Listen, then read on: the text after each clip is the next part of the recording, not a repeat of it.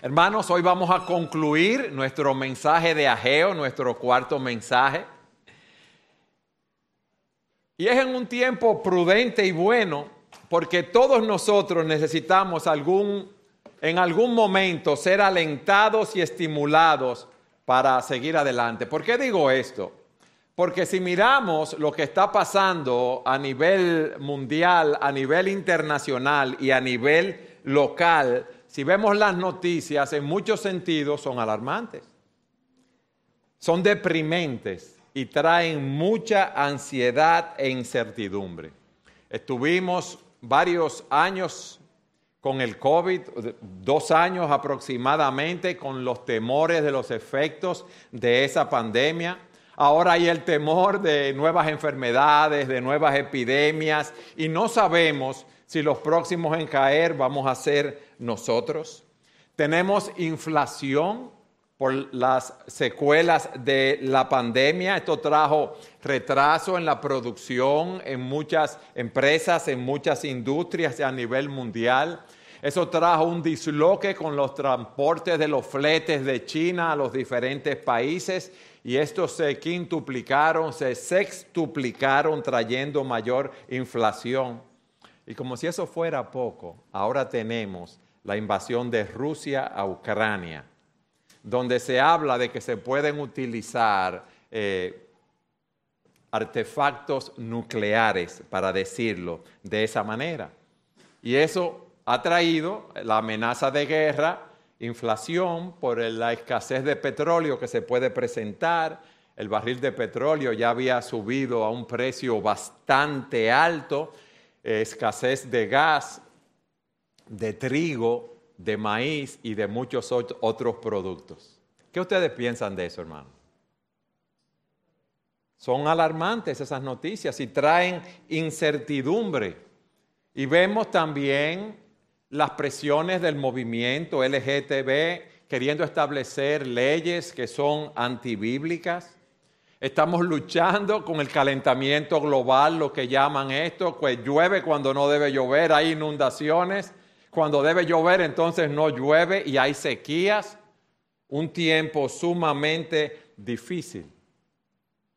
Hay criminalidad, hay aumento de la violencia doméstica, hay muchos, muchos, muchos predicando un falso evangelio. ¿Ustedes creen que necesitamos ser alentados, sí o no? Pero necesitamos también un aliento a nivel personal.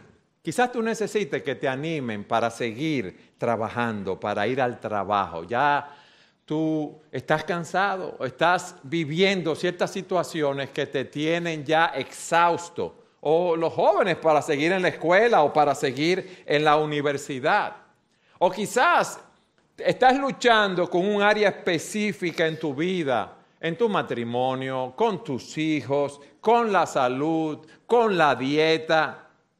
Para muchos quizás es difícil levantarse e ir a trabajar cada día, enfrentar el tránsito y los problemas que tenemos aquí.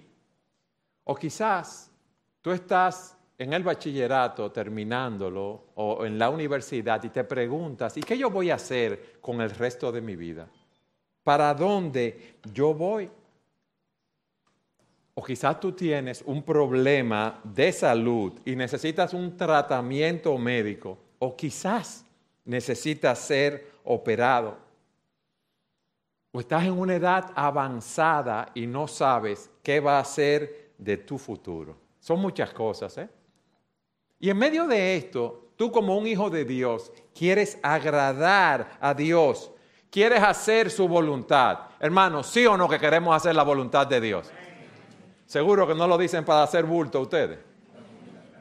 Queremos hacer la voluntad de Dios, pero a uno le gustaría que en el telón que se descurre de la vida, como que Dios le diera un adelanto de qué es lo que va a suceder, qué va a ocurrir conmigo, qué va a ocurrir con nosotros. Y nos falta confianza muchas veces, porque pensamos que no podemos hacer todo lo que Dios nos ha mandado hacer. O quizás esas, alguna de esas realidades que yo he dicho o hay otra que quizás te ha golpeado tan fuertemente en este momento en tu vida, que estás viviendo una situación, que esa confianza está a punto de evaporarse. En ese contexto, a mí me gustaría que fuéramos a Ageo capítulo 2, versículo 20 al 23, para que escuchásemos el último mensaje que él recibió. Dice un autor que el aliento, la exhortación, el ánimo viene de muchas maneras. Viene a través de una palabra de exhortación, viene a través de una sonrisa, viene a través de una palmadita en la espalda o a través de una llamada telefónica amistosa o alguien que nos escucha atentamente cuando estamos compartiendo con esa persona nuestras luchas y temores. Pero hoy, óigame bien, hoy vamos a ver cómo Dios alentó a su pueblo a través de una visión inspiradora del futuro. Qué manera más maravillosa de ser alentados. Zorobabel, como habíamos puesto junto con el pueblo, se habían desanimado, él era el líder que lo estaba guiando. Recordemos antes de leer este texto que él había guiado al pueblo de la cautividad babilónica para reconstruir el templo de Salomón, el cual había sido completamente destruido por los romanos y no quedaba nada en absoluto. Ellos habían ido allí a reconstruir una nación desde cero. Quizás tú estás reconstruyendo tu vida desde cero. Ellos llegan a reconstruir el templo, hay oposición, la obra se retrasa y cada quien empieza a estar en sus labores y se olvidaron de la reconstrucción del templo. Cada quien fue a sus negocios y así pasaron alrededor de 16 años. Dios los llama, como vimos, y les dice que pongan en orden sus prioridades, que pongan primero lo que debe ser primero. Ellos atienden el llamado de Dios y vuelven a construir, pero cuando ven la magnitud de la obra, cuando ven todo lo que tienen que hacer, lo que tienen por delante, ellos se desaniman.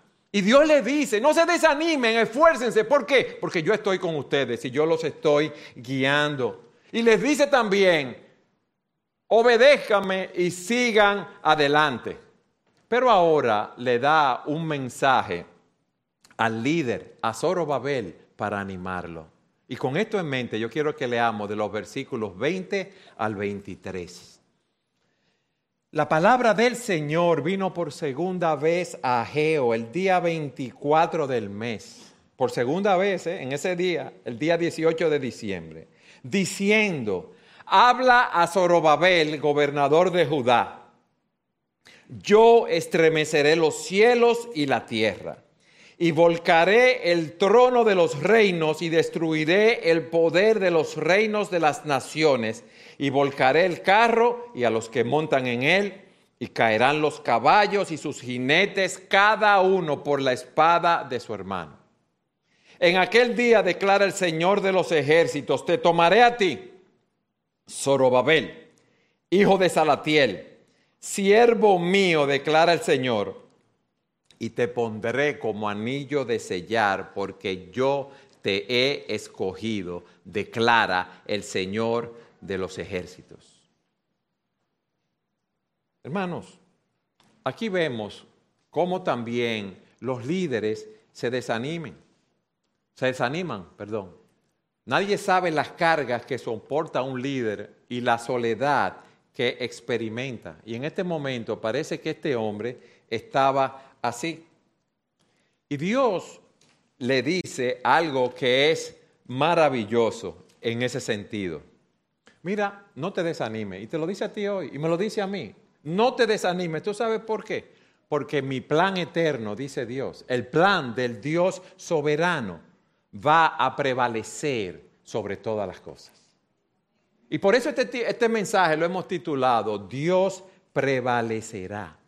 Dios nos da aquí una promesa y una bendición especial cuando le dice esto a Zorobabel y nos lo dice a nosotros. No importa lo que suceda a tu alrededor, no importa lo que estés viviendo, no importa que tus enemigos sean grandes, mucho más grandes y poderosos que tú, no importan los anuncios de guerra, no importan los desastres naturales y humanos que ocurran confía, descansa en mí, te dice al Señor, que yo cuido mi pueblo ahora y siempre, y mis propósitos serán cumplidos conforme a mi voluntad.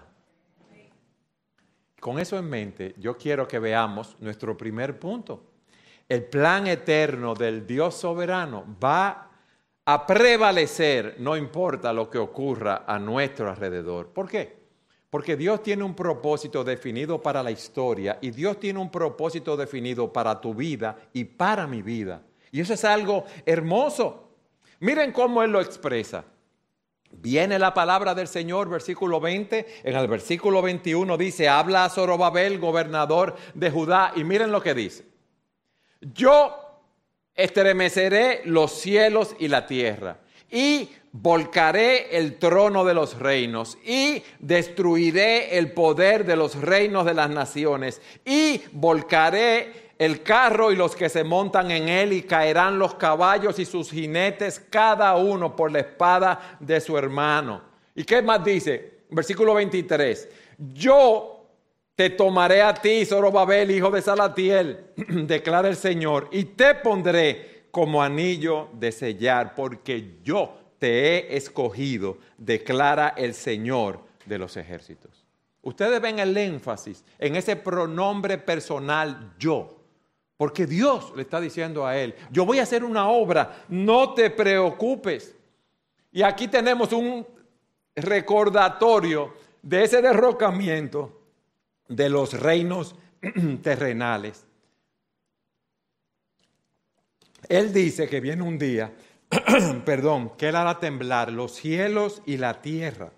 En aquel día todo lo que ha sido hecho por la mano del hombre se derrumbará. Esos reinos que parecían muy florecientes, reinos que eran muy gloriosos, reinos muy poderosos, desaparecieron. Destremeceré, volcaré, destruiré, perdón, caerán ¿Qué está hablando aquí? Que Él se está enfocando en el poder de Dios para hacer su voluntad, óyeme bien, su voluntad en las naciones. Esto no habla a nosotros de la soberanía de Dios a través de la historia, de la soberanía de Dios que su plan se va a cumplir. Él está diciendo, Zorobabel, no temas, yo me voy a ocupar de la situación que ustedes tienen por delante.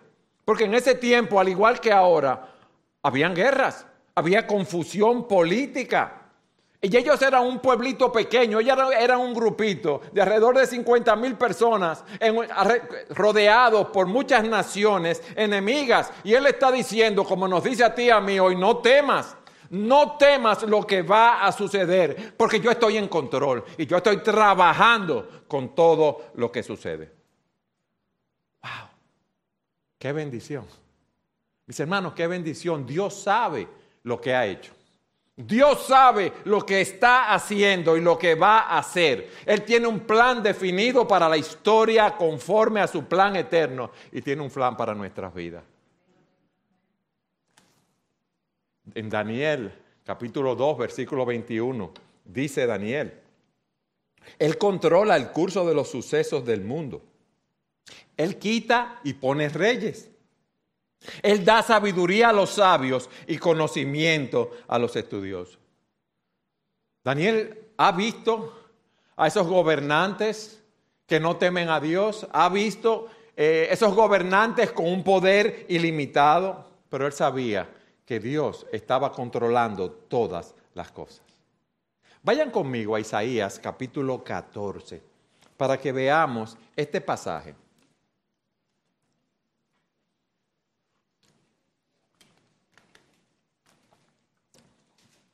Dice así la palabra de Dios, 14:24, Isaías. El Señor de los ejércitos ha jurado, ciertamente tal como lo había pensado, así ha sucedido. Tal como lo había planeado, así se cumplirá.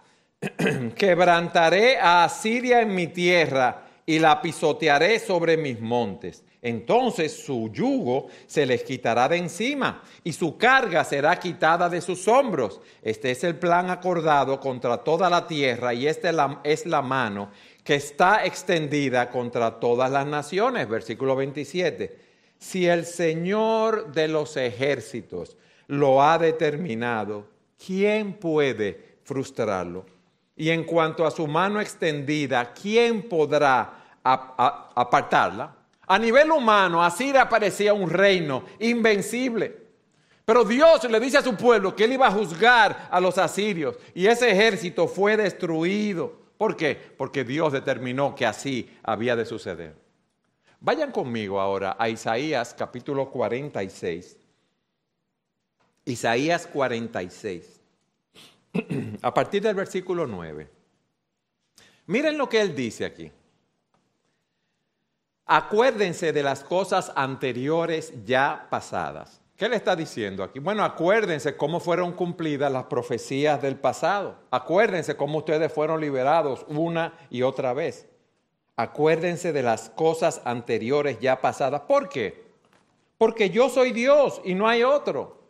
Yo soy Dios y no hay ninguno como yo, que declaro el fin desde el principio y desde la antigüedad lo que no ha sido hecho. Yo digo, mi propósito será establecido y todo lo que quiero realizaré. Yo llamo del oriente un ave de rapiña y de tierra lejana al hombre de mi propósito. En verdad te he hablado y ciertamente haré que suceda. Lo he planeado y así lo haré. Señor ha decretado las cosas que han de suceder. Recuerden lo que dice el Salmo 115, 3. Nuestro Dios está en los cielos. Él hace lo que le place. Hermano, el soberano es Dios. Nosotros no somos los soberanos. Pero nosotros nos creemos que somos los soberanos. Y aunque nuestros ojos no lo perciban porque eh, nos cargamos, nos sentimos eh, eh, ansiosos, atribulados con las cosas que suceden, Dios tiene un plan maestro. Y te digo una cosa, ese plan sigue vigente. Y te digo algo, ¿desde cuándo Dios hizo ese plan? Desde la eternidad. La historia de la redención, nosotros somos parte de ese plan. Él ha estado moviendo todas las cosas, óyeme bien, para hacerlo que llegue a un fin conforme a su propósito. ¿Y tú sabes cuál es el propósito de Dios en todas estas cosas? Su gloria. Su gloria. El propósito de Dios para hacer todo lo que hace es para su gloria, su gloria, para que el mundo esté lleno del conocimiento de la gloria de Dios, como las aguas cubren el mar. Y se acerca un día donde todo hombre reconocerá que Cristo es el Señor. Y doblarán sus rodillas delante de Él. Y tú sabes la bendición que tú y yo tenemos, la bendición de colaborar con el plan de Dios, con el propósito de Dios. Pero te digo lo que nos pasa, que estamos tan centrados en nosotros mismos y pensar que nosotros somos el centro del universo y pensar que Dios debe vivir para nosotros y no nosotros para Dios, que se nos olvida eso. Y peleamos contra Dios.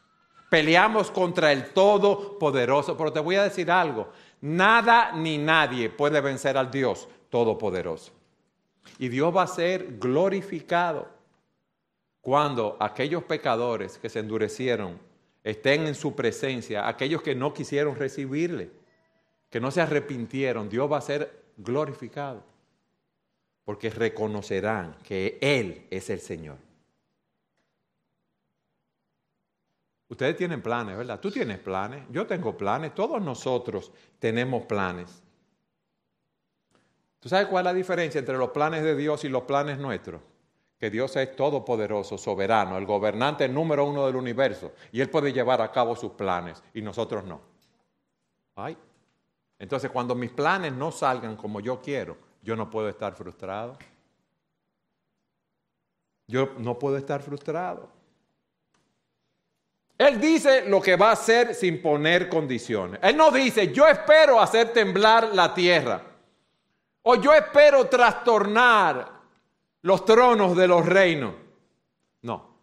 Yo espero ver cómo responden los hombres. No. Yo te tomaré, Zorobabel. Yo te haré a ti un anillo de sellar. Dios declara lo que va a hacer con él en el futuro. Ahora, hermanos, vamos a ponernos en el lugar de Zorobabel, porque nosotros lo oímos ahora y todavía a nosotros nos suena extraño, ¿verdad? Él es el líder de ese grupo que ha regresado, como vimos, rodeado de enemigos. No tenía ningún rey que los gobernara. No tenían armas para defenderse. Estaban sometidos al reino más poderoso de la tierra en ese momento. Y Dios le dice, mira, tú vas a hacer un anillo de sellar. La pregunta es, ¿cómo vamos nosotros a prevalecer? ¿Sabes por qué? Porque Dios lo dice porque Dios lo dice y eso debe llenarnos a nosotros de aliento, de esperanza. Mis amados, Dios no depende de nosotros. Dios no depende de nuestros frágiles recursos, Dios depende de su poder. Nuestro Dios es el Dios de lo imposible. Él puede salvar a la persona más perversa del mundo. Tú puedes tener un hijo rebelde, un marido rebelde, una esposa rebelde. Dios solo tiene que decir la palabra y ella será cambiada. Él será cambiado conforme a su voluntad. Nadie puede resistir al Dios todopoderoso. Para Dios no hay enemigo grande, no hay problema grande, no hay nada que sea difícil de resolver. Con Él, mis amados, con Él siempre tenemos recursos para ir adelante. Tenemos recursos para resistir las presiones, las tentaciones, para ganar la batalla. Si Dios te ha llamado a actuar, cumple con tu llamado, con los recursos que Él te ha dado y confía en que Él te va a dar la victoria. Ustedes ven el aliento que Él necesitaba. Tú ves el aliento que tú y yo necesitamos hoy. Es ese. Ustedes recuerdan el caso de Jonatán el hijo de Saúl y su escudero. Ellos ven el campamento filisteo y Jonatán le dice al escudero, vamos contra ellos. Y le dice, tal vez, porque él no sabía la voluntad del Señor, el Señor nos ayude, lo dice en 1 de Samuel 14, 6, pero miren lo que dice, porque nada puede detener al Señor tú tienes que decirte eso en tu corazón. Nada puede detener al Señor. A mí cualquiera me puede detener, pero a Dios nadie lo puede detener. Y yo voy adelante en el nombre del Señor. Solamente Él tiene el poder sobre la vida y la muerte. Solamente Él abre una puerta que nadie puede cerrar. Pero cuando Él cierra una puerta, nadie puede abrirla. Cuando Él derroca a un rey, este rey permanece derrocado. Eso no debería asustarnos, mis hermanos. No hay nada imposible para Dios.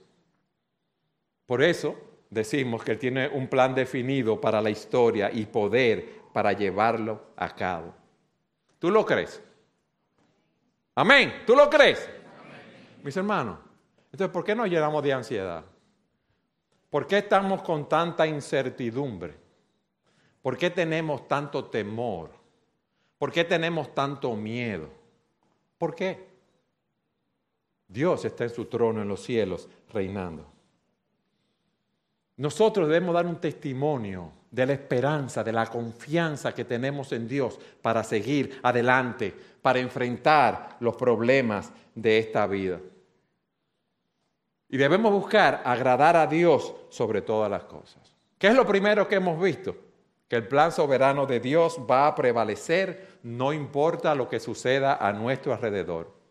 En segundo lugar, ese plan de soberano de Dios es de acuerdo a su voluntad, de acuerdo a su elección. Vayan conmigo al versículo 23. En aquel día, dice el Señor de los ejércitos, Jehová de los ejércitos, te tomaré, oh Zorobabel, hijo de Salatiel, siervo mío, dice el Señor, y te pondré como anillo de, sellar, porque yo te escogí, dice Jehová de los ejércitos. Mis hermanos, ¿por qué Zorobabel fue tan honrado? ¿Qué distinción tenía Zorobabel? Ninguna. Él había sido reprendido y todavía estaba siendo animado para el Señor. Él estaba siendo exhortado.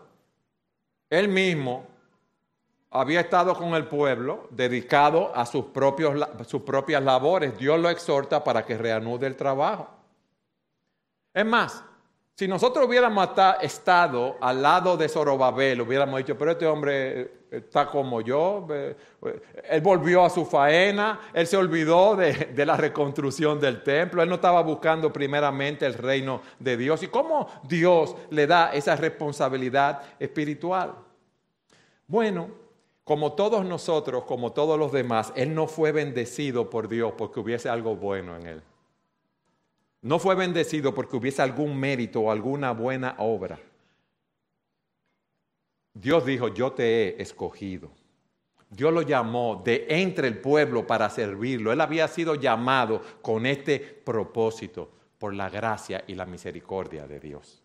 Como Dios nos ha escogido a nosotros para salvación. Alguien define gracia como a pesar de lo malo que éramos, los corruptos, los maledicientes, los mentirosos, los codiciosos, a pesar de Dios tuvo misericordia de nosotros. Y Él lo había escogido para esa obra que Él iba a realizar. Y le dice, Zorobabel, tú debes ser como el anillo en el dedo de Dios. ¿Qué significa eso?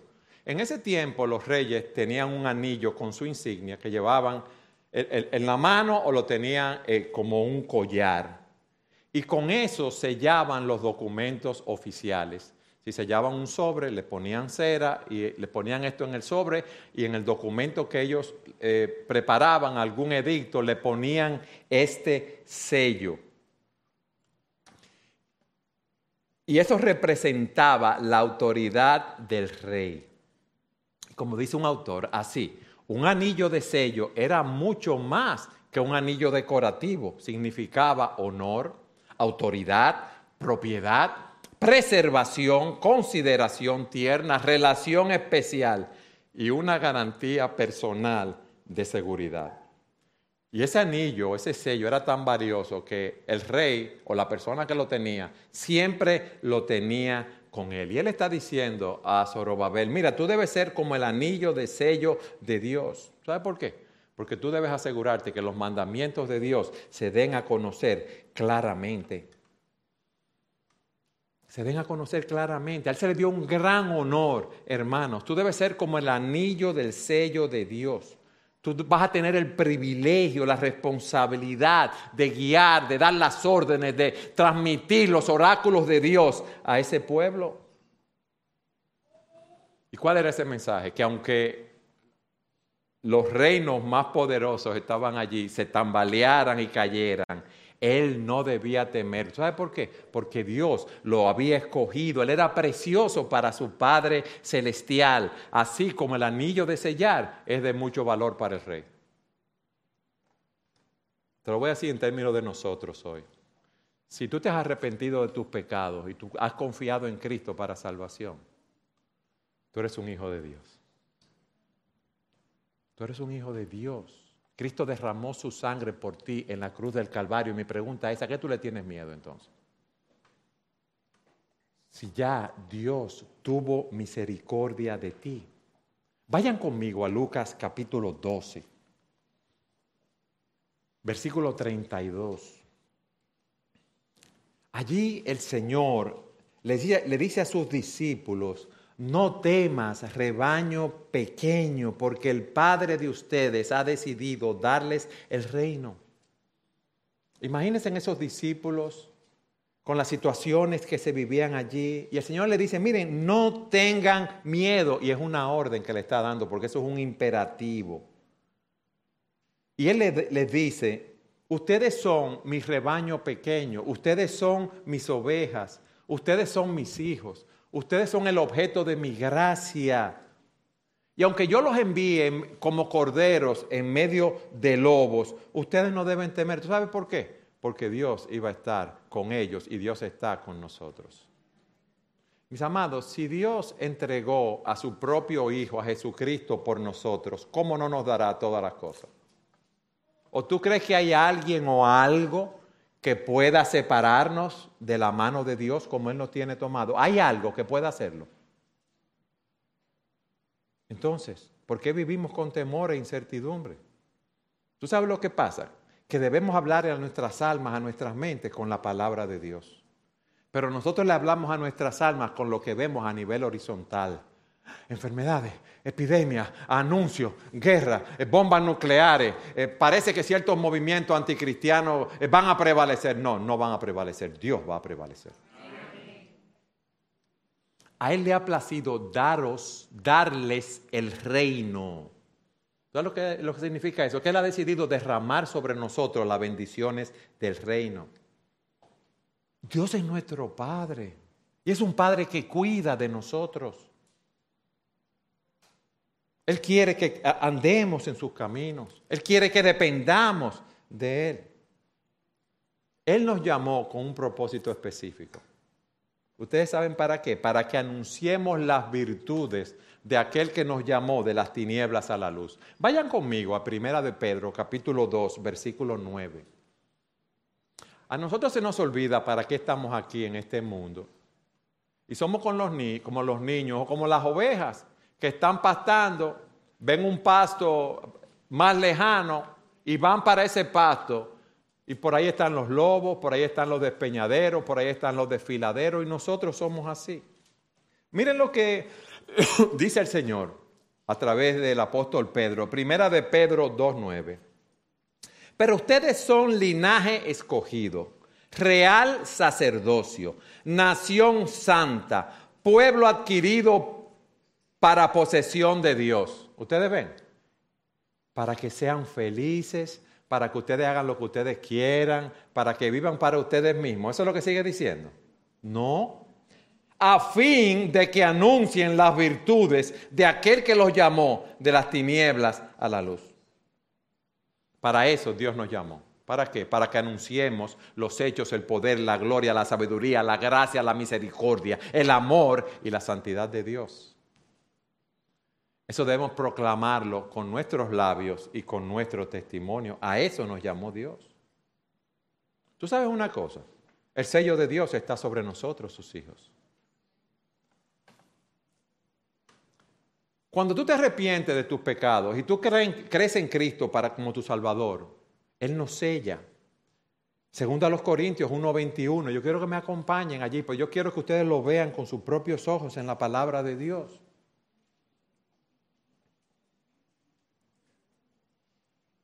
Segunda de Corintios 1.21. Ahora bien, el que nos confirma con ustedes en Cristo y el que nos ungió, o sea, el que nos comisionó, el que nos apartó para su llamado es Dios. Pero miren qué dice, también nos selló, o sea, nos puso su sello, nos identificó como suyos. Esa es una marca de propiedad. En, en tiempos antiguos, un comerciante iba al mercado, ¿verdad? O, su sirviente, su siervo, y compraba maíz, una pila de maíz, le ponían el sello a eso y ya sabían que eso pertenecía a él, que nadie podía quitárselo. Pero fíjense lo que dice, quien también nos selló y nos dio el Espíritu en nuestro corazón. ¿Cómo qué? ¿Qué dice ahí, hermano? Díganmelo ustedes. Garantía como pago inicial, como depósito. Esa es la primera cuota que se pagó como prenda de fidelidad para completar la compra. El Espíritu Santo viene como promesa de Dios de completar la redención final de su pueblo. Óyeme bien, la redención final tuya y mía si hemos creído en Dios. Y la presencia del Espíritu en, en, nuestras vidas es una muestra confiable, es un anticipo de esa plenitud futura. Yo te pregunto ahora a la luz de esto, ¿quién podrá separarte del amor de Cristo? ¿Quién podrá separarte? ¿Qué problema puede venir que te haga estar lejos de Dios? Ninguno, hermanos. Ninguno. Déjenme leerles en Efesios 1.13 de la nueva traducción viviente. Y ahora ustedes, los gentiles, o sea, nosotros, a mi esposa, a Patricia, le llama mucho la atención cuando dice los gentiles. Nosotros nunca hubiésemos oído del Evangelio y Dios en su gracia lo hizo llegar a nosotros. Y ahora ustedes los gentiles también han oído la verdad, la buena noticia de que Dios los salva. Además, cuando creyeron en Cristo, Dios los identificó como suyos al darles que el Espíritu Santo, dice, el cual había prometido desde tiempo atrás. El Espíritu, dice en el versículo 14, es la garantía que tenemos de parte de Dios de que nos dará la herencia que nos prometió y de que nos ha comprado para que seamos su pueblo. Dios hizo todo eso para que le diéramos gloria y alabanza. Dios tiene un plan para la historia. El plan de Dios es de acuerdo a su voluntad, a su elección. Y en tercer lugar, ese plan se centra en la persona de Jesucristo. Zorobabel fue un precursor obediente de nuestro Señor. Él continuó con la obra de reconstruir el templo. Él lo hizo fiel y lealmente. Ustedes saben algo, Zorobabel viene de la línea del rey David, de la línea de quien vendría el Mesías. Si ustedes van conmigo a Mateo 1.12, se lo voy a leer. hablando de la genealogía, después de la deportación a Babilonia, Jeconías fue el padre de Salatiel y Salatiel de Zorobabel. Zorobabel no llegó al trono, pero como dice un autor, su tátara, tátara, tátara, tátara nieto, sí.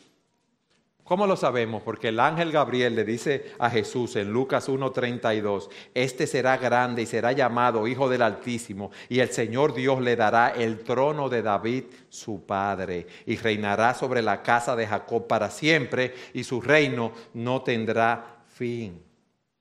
500 años o más después de Zorobabel, nació en Belén un bebé que era descendiente lineal de Zorobabel, el anillo del sello de Dios. Gloria a Dios por eso, mis hermanos. Gloria a Dios. Jesucristo es el punto central, el punto final de la historia de la humanidad. Todas esas promesas que vemos de Génesis a, eh, eh, Apocalipsis, todas esas promesas a Abraham, a David y a su descendencia se cumplen en Jesucristo. Él es el punto central de la historia de la redención. Y no debemos olvidar eso. Mis amados, ¿qué aprendemos de todo esto? En primer lugar, como hemos dicho, el saber el plan eterno de que Dios va a prevalecer debe llevarnos a confiar en Él y hacer su voluntad. Dios está en control. Déjeme darle este dato que está en el versículo 23. En aquel día declara el Señor de los ejércitos, te tomaré a ti sobre Zorobabel, hijo de Salatiel, siervo mío. Declara el Señor y te pondré como anillo de sellar, porque yo te he escogido. Declara el Señor de los ejércitos. Otra vez aquí se nos recuerda que es Dios que tiene el control soberano de todas las cosas. Se nos recuerda que es Dios que está en su trono y es Dios que está construyendo su iglesia para su gloria y por eso estamos nosotros aquí, mis hermanos. Dios cumplió lo que dijo que iba a hacer. Yo haré temblar, yo derrocaré, yo volcaré, yo trastornaré. Y el saber que ese plan se va a cumplir debe llenarnos de gozo, de confianza, mis hermanos, en medio de este mundo. Y no debe llevar, eh, para que nosotros no temamos en medio de esta situación. Pero aquí hay algo. En segundo lugar, Dios nos llamó a salvación por su pura gracia, sin que hubiese nada bueno en nosotros. Y nos llamó a ser constructores de su reino. ¿Qué tú estás haciendo en la construcción del reino de Dios con los dones y talentos que Dios te ha dado? Yo me imagino esas personas reconstruyendo ese templo a poner una piedra, ¿verdad? Quizá muy pesada, en esa argamasa que ellos utilizaban ¿Y saben cuál es la parte de construir? Volver a tomar la otra piedra para seguir construyendo. Quizás eso es lo que está pasando en tu vida. ¿Tú sabes cuál es la parte más difícil para luchar con la ansiedad, la incertidumbre, el desaliento? Dar el próximo paso que debemos dar. Uno da el primero, pero hay que dar el segundo, el tercero, el cuarto y hay que seguir adelante haciendo la voluntad de Dios en nuestras vidas. Pero a veces es tan difícil, y todos lo hemos experimentado, que a veces nos sentimos en una cueva oscura sin poder mirar para ningún lado y pensamos que no vamos a poder salir. Quizás Zorobabel y los hermanos que estaban allí se sintieron así. Ataques externos, problemas externos, problemas internos, problemas personales, luchas, temores, incertidumbre.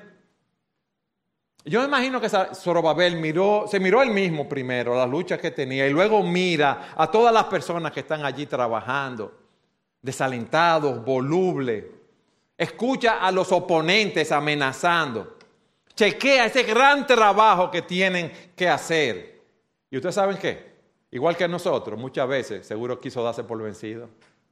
Mis hermanos, yo no voy a decir que levanten la mano, la voy a levantar yo solamente. ¿Cuántas veces no hemos sentido ganas en la vida de, tirar la toalla en muchísimas áreas? Muchísimas veces. Muchísimas veces. Pero en ese momento, mira lo que Dios le dice a Geo que le diga a Zorobabel. Dile a Zorobabel que yo tengo un mensaje para él. Y ese mensaje es simple. Sigue haciendo tu trabajo porque te estoy observando todos los días. Sé fiel. Sigue trabajando y yo te voy a bendecir. Mis amados, tú y yo tenemos un trabajo que hacer para el Señor. Dios nos llamó a salvación, Dios nos llamó, como vimos, a vivir para su gloria y nosotros estamos aquí en iglesias bíblicas, la gracia, construyendo para la gloria de Dios. Dios nos amó, nos salvó por el puro afecto de su voluntad. Y dice Juan, hablando de la vid y los pámpanos, ustedes no me escogieron a mí, sino que yo los escogí a ustedes y los designé para que vayan y den fruto y que su fruto permanezca. Ese fruto es para la gloria de Dios. Mi pregunta es esta hoy. Tú estás dando fruto para la gloria de Dios. Tú estás viviendo para la gloria de Dios. Así como Zorobabel fue escogido, repito, para construir el reino de Dios, así nosotros somos llamados a trabajar para la expansión del reino de Dios. Y la multiforme sabiduría de Dios se da a conocer a través de su iglesia. Y Dios no nos ha puesto aquí por casualidad ni por chepa. No nos ha dado los dones y talentos que nos ha dado por casualidad y por chepa. No es para que vivamos para nosotros mismos, que nos ha dado los bienes materiales que nos ha dado, sino para qué? Para que lo empleemos para su gloria. Y tú sabes a qué venimos a la iglesia los domingos. Venimos a adorar a Dios, es verdad. Venimos a alabar a Dios. Venimos a tener comunión con los hermanos, pero venimos a ser edificados los unos a los otros. ¿Tú sabes para qué? Para equiparnos y prepararnos para ir al mundo, a anunciar las virtudes de nuestro Señor y Salvador Jesucristo. Y yo quiero concluir esta serie haciéndote un llamado a ti, a que tú hagas una reflexión que hagas un autoexamen hoy que vamos a participar de la cena del Señor, que vamos a hacer memoria de lo que Cristo hizo por nosotros. Y te preguntes, ¿tiene Dios el primer lugar en mi vida realmente? Yo estoy trabajando para construir la casa de Dios. Yo estoy trabajando en la expansión del reino de Dios. Yo estoy buscando la gloria de Dios en mi vida o yo estoy buscando mi propia gloria. Yo estoy buscando honrar a Dios con mi vida. Yo estoy buscando agradarle haciendo su voluntad. Estoy yo involucrado con los dones y talentos que Dios me ha dado para trabajar en iglesia bíblica, sola gracia, para la gloria de Dios. Hermanos, si el Señor no edifica la casa, en vano trabajan los edificadores. Y por último, Quizás tú estás aquí y no conoces al Señor. Y estás buscando las cosas de este mundo, las riquezas, el poder, la fama, los placeres, el reconocimiento. Pero te voy a decir algo. Todas esas cosas pasan, Todas esas cosas no nos pueden dar una felicidad eterna. Es más, te voy a decir algo. Si tú sigues buscando tu felicidad en ti mismo, en tus propias pasiones y en tu deseo. Dice la Escritura que hay camino que al hombre le parece derecho, pero su fin es camino de muerte. Vas camino a una condenación eterna. Pero si tú hoy ves, tu condición de pecador, si tú ves que no puedes hacer nada bueno para, para obtener la salvación y confías en Cristo y en su obra redentora en la cruz del Calvario, tú tendrás la vida eterna. Tú tendrás la seguridad de que eres un hijo de Dios, de que tus pecados han sido perdonados. Hay un himno que dice, solo una vida pronto pasará. Muchos de nosotros podemos decir, solo una vida pronto pasará. Solo lo que hacemos para Cristo es lo que durará. ¿Tú estás gastando tu vida en ti mismo, en ti misma, o estás trabajando para Dios? Tú conoces a Jesús en este día, tú vas a tener vida y vida en abundancia.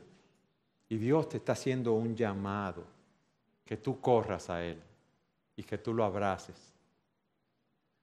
reconociendo tu condición.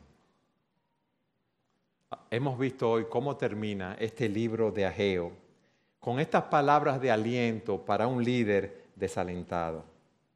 Dios nos ha dicho hoy, como le dijo a Zorobabel, no te rindas, Nunca te rindas.